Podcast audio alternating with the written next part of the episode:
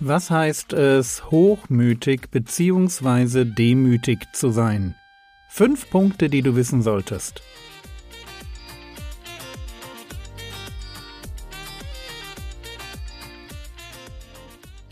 Theologie, die dich im Glauben wachsen lässt, nachfolge praktisch dein geistlicher Impuls für den Tag. Mein Name ist Jürgen Fischer und heute geht es um den Wert der Demut. Ich habe gestern versucht, Demut zu definieren. Und ich hatte gesagt, Demut ist die Fähigkeit, sich selbst nicht zu wichtig zu nehmen. Demut, das ist die Haltung von Dienern. Das ist die Haltung von Menschen, die es darauf anlegen, anderen zum Segen zu werden.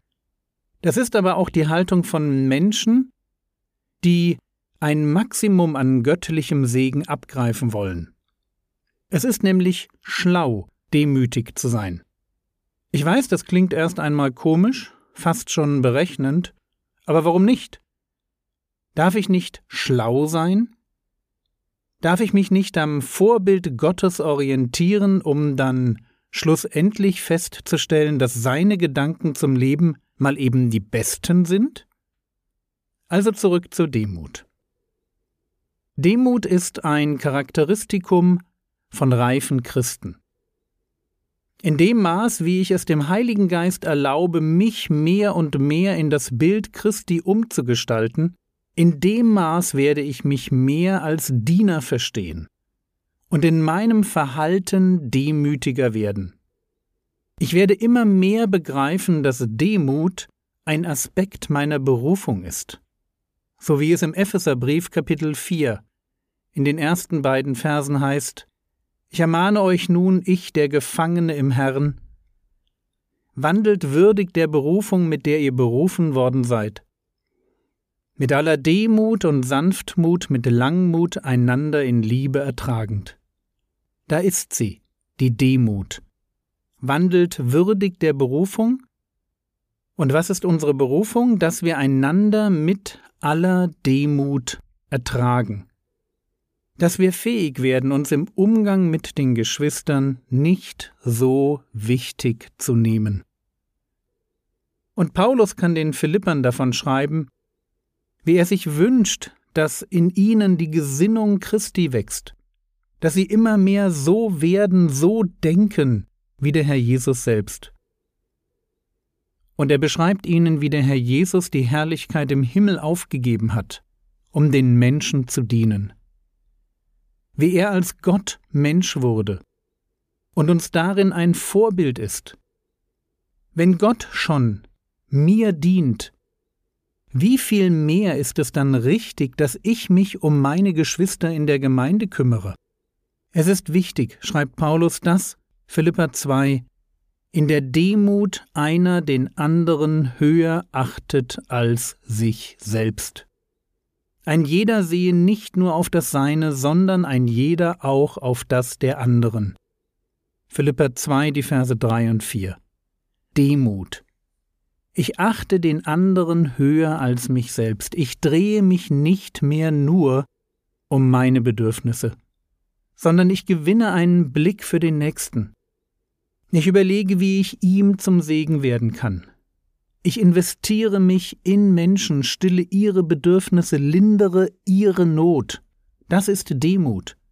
Wenn ich in meinem Leben nicht nur meine Bedürfnisse sehe, sondern wenn ich Raum schaffe für die Anliegen anderer Menschen. Und wie gesagt, es ist schlau, demütig zu sein. Drei Verse, die euch das zeigen sollen. Fangen wir mit dem an, den wir gestern schon hatten. Sprüche 29, Vers 23. Der Hochmut eines Menschen erniedrigt ihn, der Demütige aber erlangt Ehre. Menschen mögen hochmütige Menschen nicht. Man mag sie nicht als Freunde, man mag sie nicht auf der Geburtstagsfeier, man mag sie überhaupt nicht. Wenn es dir wichtig ist, dass Menschen dich schätzen, eine gute Meinung von dir haben, du in ihren Augen ein Vorbild bist, dann trainiere Demut. Menschen lieben die Menschen, die für sie sind.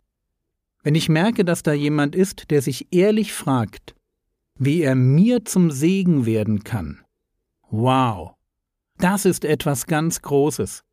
Vor allem deshalb, weil es so wenig Menschen davon gibt. Ich kenne viele Menschen, die zu mir kommen und etwas von mir wollen. Und das ist okay.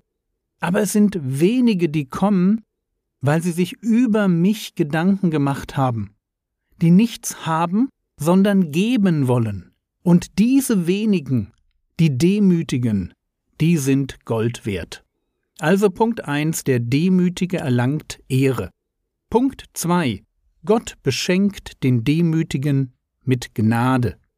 1. Petrus Kapitel 5, Vers 5. Ebenso ihr Jüngeren, gemeint ist in der Gemeinde die Jüngeren, ebenso ihr Jüngeren ordnet euch den Ältesten oder den Älteren unter. Alle aber umkleidet euch mit Demut im Umgang miteinander. Denn Gott widersteht den Hochmütigen, den Demütigen aber gibt er Gnade. Den Demütigen gibt Gott Gnade. Wenn wir eine Sache im Leben brauchen, dann ist das Gottes Gnade. Wenn wir beten, dann bitten wir Gott um seine Gnade, so wie es im Hebräerbrief heißt, Lasst uns nun mit Freimütigkeit hinzutreten zum Thron der Gnade, damit wir Barmherzigkeit empfangen und Gnade finden zur rechtzeitigen Hilfe. Hebräer 4, Vers 16.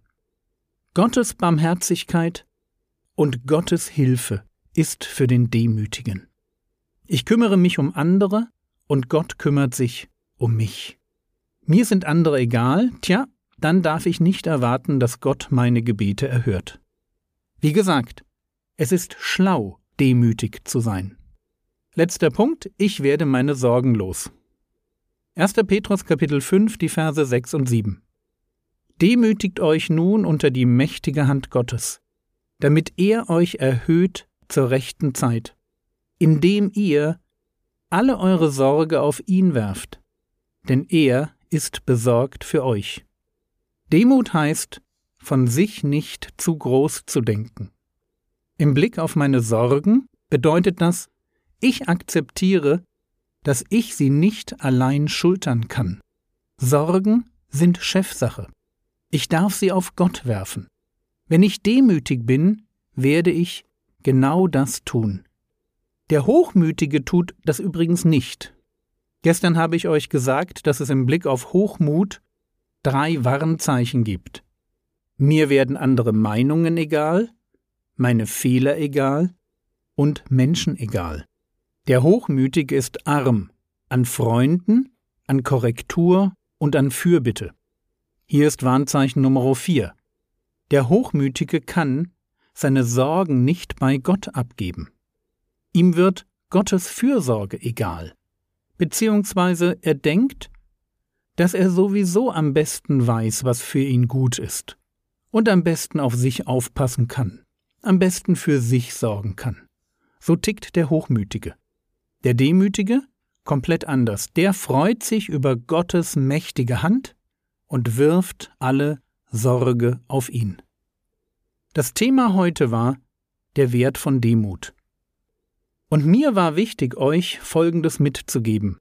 Es ist schlau, demütig zu sein. Schlau deshalb, weil Menschen werden mich toll finden, ich erfahre Gottes barmherzige Hilfe und ich weiß, wohin mit meinen Sorgen.